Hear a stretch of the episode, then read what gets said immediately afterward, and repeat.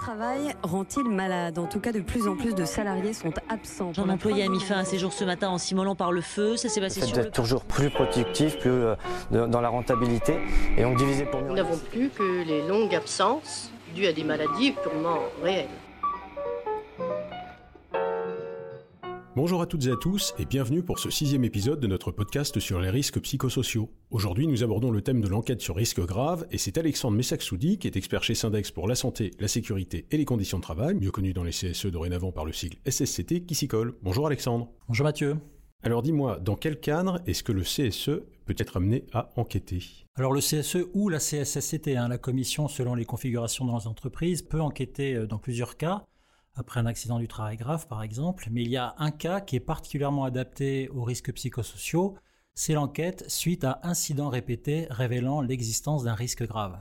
De quoi s'agit-il? Ça renvoie à des dysfonctionnements dans les services, des problèmes, euh, des conflits, des altercations, des plaintes répétitives qui montrent que quelque chose ne va pas dans le service. Les élus peuvent par exemple constater qu'il y a des arrêts maladie répétitifs, que dans ce même service il y a des conflits naissants entre les salariés qui peuvent apparaître comme des échanges virulents ou agressifs. Il peut y avoir davantage d'accidents du travail. Là, le travail des élus, dans le cadre de cette enquête, c'est d'aller sur le terrain, interroger les salariés et quelle est l'origine des problèmes et si bel et bien il y a un risque grave pour la santé des salariés.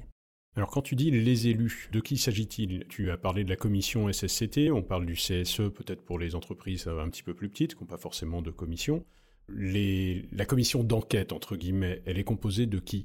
Le droit dit que la commission doit être paritaire, c'est-à-dire que l'équipe qui réalise l'enquête doit être composée de représentants du personnel et de représentants de la, direction. C'est ce qui est souhaité. Mais en réalité, un certain nombre d'équipes d'élus font cette enquête en autonomie pour euh, ensuite rapporter le- les conclusions de leur enquête en, CSE, les présenter à l'employeur et interroger son, obligation de santé et de sécurité euh, lors d'une séance euh, de CSE.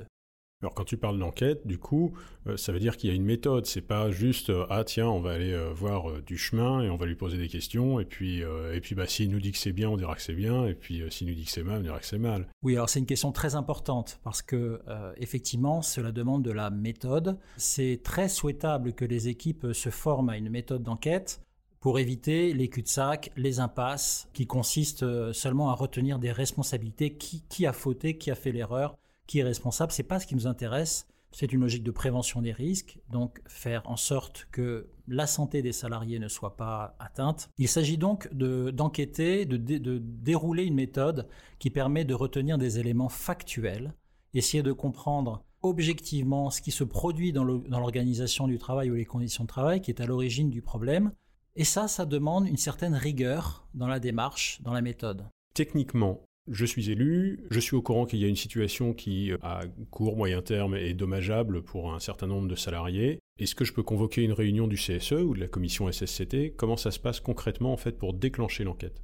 En principe, dès lors que les élus constatent l'existence d'un risque grave ou d'incidents répétés révélant un risque grave, le CSE doit être convoqué, car la loi parle du CSE dans son ensemble, c'est-à-dire élus et direction. Donc, à partir du moment où un, risque grave est euh, constaté par les élus, ils en alertent l'employeur qui doit convoquer un CSE ou une CSSCT, selon les configurations dans, dans l'entreprise, et décider des suites qu'il faut mener. Ça peut conduire à la mise en place d'une enquête, mais ça peut aussi s'arrêter en fonction des arguments des uns et des autres, considérer qu'il y a d'autres moyens que l'enquête pour résoudre le problème. Là, les élus doivent être assez vigilants car les solutions euh, peuvent être de nature très variable et euh, pas forcément euh, adaptées à la situation.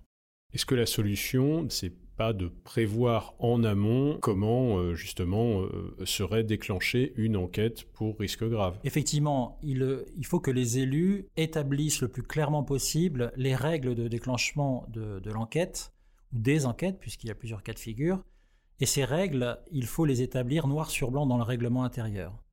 Plus on est précis dans la définition des règles de déclenchement de l'enquête, plus on prévient les conflits d'interprétation euh, sur ces règles avec la direction. La négociation n'est pas forcément évidente car en négociant ces règles de déclenchement d'enquête, les élus vont chercher à élargir leur capacité d'action, c'est-à-dire essayer d'établir un cadre de travail clair pour eux. Et la direction va chercher l'inverse, peut chercher l'inverse, c'est-à-dire euh, les empêcher de mettre en place les outils qui sont prévus pour le CSE, comme l'enquête. Une fois qu'on a fait l'enquête, qu'est-ce qui se passe? Qu'est-ce qu'on a comme trace? Et comment est-ce qu'on peut l'utiliser? Après l'enquête, c'est important d'écrire un compte-rendu, mettre noir sur blanc les conclusions de l'enquête pour laisser des traces. Ça permet de mettre en lumière la situation de risque grave qui a été détectée par, par les élus. Donc on ne peut plus dire que ça n'existe pas. La direction doit étudier la situation apportée par les élus et tenter de répondre en mettant en place des actions de prévention, par exemple, ou en faisant cesser simplement la situation problématique. Merci Alexandre. Merci Mathieu. C'est la fin de ce deuxième épisode de notre deuxième saison. Merci à toutes et à tous de nous avoir écoutés. On se retrouve bientôt pour de nouvelles questions pratiques et d'ici là, si vous avez des questions ou des suggestions, n'hésitez pas à nous les adresser à l'adresse contact@syndex.fr. Pour nous encourager, partagez cet épisode et les autres auprès de vos collègues sur les réseaux sociaux et n'oubliez pas de nous mettre une bonne note sur vos plateformes d'écoute habituelles. À très bientôt et prenez soin de vous.